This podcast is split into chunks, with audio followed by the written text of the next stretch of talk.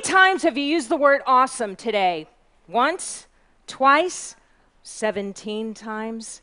Do you remember what you were describing when you used the word? No, I didn't think so. Because it's come down to this, people. You're using the word incorrectly. And tonight, I hope to show you how to put the awe back in awesome. Recently, I was dining at an outdoor cafe, and the server came up to our table and asked us if we had dined there before. And I said, Yes, yes, we have. And she said, Awesome. And I thought, Really? Awesome or just merely good that we decided to visit your restaurant again? The other day, one of my coworkers asked me if I could save that file as a PDF, and I said, Well, of course, and he said, Awesome. Seriously, can saving anything as a PDF be awesome? Sadly, the frequent overuse of the word awesome has now replaced words like great and thank you. So, Webster's dictionary defines the word awesome as fear mingled with admiration or reverence, a feeling produced by something majestic. Now, with that in mind, was your Quiznos sandwich awesome? How about that parking space? Was that awesome? Or that game the other day? Was that awesome? The answer is no, no, and no. A sandwich can be delicious, that parking space can be nearby, and that game can be a blowout, but not everything can be awesome. So, when you use the word awesome to describe the most mundane of things, you're taking away the very power of the word. This author says, snowy days or finding money in your pants is awesome. Um, no, it is not. And we need to raise the bar for this poor schmuck. So, in other words, if you have everything, you value nothing. It's a lot like drinking from a fire hose, like this jackass right here. There's no dynamic, there's no highs or lows if everything is awesome. Ladies and gentlemen, here are 10 things that are truly awesome. Imagine, if you will, having to schlep everything on your back. Wouldn't this be easier for me if I could roll this home? Yes, so I think I'll invent the wheel. The wheel, ladies and gentlemen.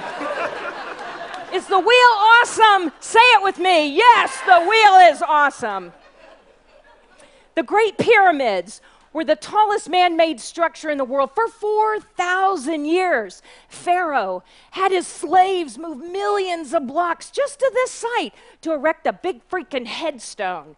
Were the Great Pyramids awesome? Yes, the pyramids were awesome. The Grand Canyon, come on, it's almost 80 million years old. Is the Grand Canyon awesome? Yes, the Grand Canyon is. Louis Daguerre invented photography in 1829. And earlier today, when you whipped out your smartphone and you took a shot of your awesome sandwich, and you know who you are. Wasn't that easier than exposing the image to copper plates coated with iodized silver? I mean, come on. Is photography awesome? Yes, photography is awesome. D Day, June 6, 1944, the Allied invasion of Normandy, the largest amphibious invasion in world history. Was D Day awesome? Yes, it was awesome. Did you eat food today? Did you eat? Then you can thank the honeybee. That's the one. Because if crops aren't pollinated, we can't grow food and then we're all gonna die. It's just like that. But it's not like a flower can just get up and have sex with another flower. Although that would be awesome. Bees are awesome. You kidding me? Landing on the moon. Come on. Apollo 11. Are you kidding me? 66 years after the Wright brothers took off from Kitty Hawk, North Carolina, Neil Armstrong was 240,000 miles away. That's like from here to the moon. That's one small step for man, one giant leap for awesome. You damn right it was. Woodstock, 1969. Rolling Stone magazine said this changed the history of rock and roll. Tickets were only $24 back then. You can't even buy a freaking t shirt for that now. Jimi Hendrix's version of the Star Spangled Banner was the most iconic. Was Woodstock awesome? Yes, it was. Uh, sharks, they're at the top of the food chain. Sharks have multiple rows of teeth that grow in their jaw and they move forward like a conveyor belt. Some sharks can lose 30,000 teeth in their lifetime. Does awesome inspire fear? Oh, hell yeah, sharks are awesome. The internet was born in 1982 and it instantly took over global communication.